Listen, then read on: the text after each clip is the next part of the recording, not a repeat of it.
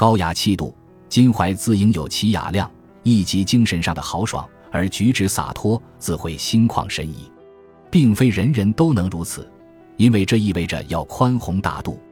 首先要能对对手美言善待，其最能出彩的时候是当报复之机来临之际，不是打消念头，而是善加利用。越有得手把握，就越要将其化为出其不意的宽容，这也是策略，而且甚至堪称是为政的精髓。切忌强装得志，因为没有什么事能够强装得了的。而且，就是在确实可以得意的时候，也要坦然地加以掩饰。